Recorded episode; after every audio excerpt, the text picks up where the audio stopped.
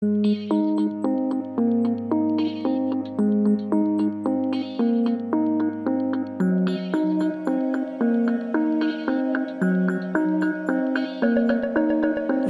to the University of Lausanne. Discover the other side of the picture and meet the people working here researchers, students, and administrative staff.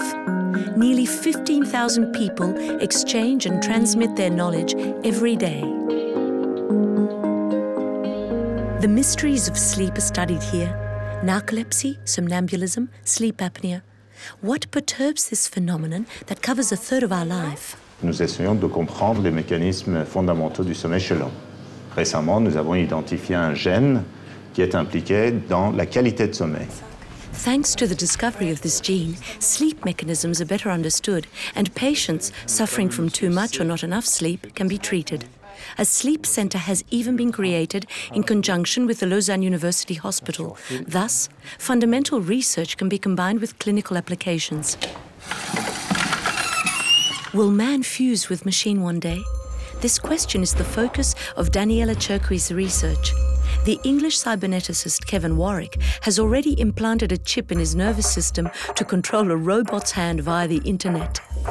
Jusqu'où nous allons aller dans la fusion avec la machine. Comme anthropologue, moi j'ai un attachement pour l'humain et j'ai beaucoup de peine à comprendre ces discours transhumanistes qui nous promettent au fond que nous allons disparaître pour céder la place à une espèce plus évoluée et que ça c'est normal parce que c'est les lois de l'évolution. Moi je comprendrais tout à fait qu'on dise euh, nous allons utiliser euh, les sciences et les techniques pour nous préserver quand bien même les lois de l'évolution voudraient nous faire disparaître. Does man, by changing his environment, embark on the road to ruin? This happened to other species before him. Wolves very nearly disappeared. Today, the Alps are recolonized. How has it adapted? How will it evolve? These questions are found in its DNA. Puis on travaille sur cet ADN-là et on arrive à répondre aux différentes questions. De quelle espèce il s'agit euh, D'où vient-elle Combien d'individus The task is so complex that this Lausanne University lab is one of the only ones in Europe capable of performing these analyses. Working on the campus one day and having a rough time in the mountains of Patagonia the next is possible. Some university geologists have organized an expedition in search of exceptional rock samples. Not for the faint hearted.